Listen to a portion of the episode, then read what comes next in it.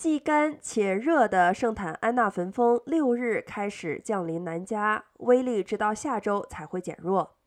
六日当天的气温约在八十五至九十五度间，但七八两日将升到九十至一百零二度。就算沿海地带也难逃异常的热浪，而且南加的湿度也将只有百分之三到百分之十。焚风预计十日周日开始减弱。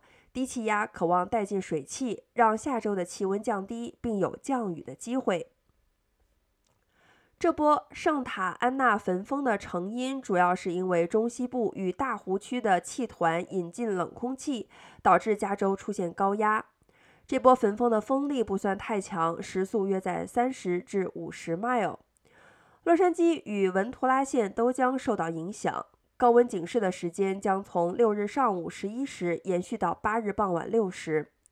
沿海平地、谷区的最高温度可能达百度以上。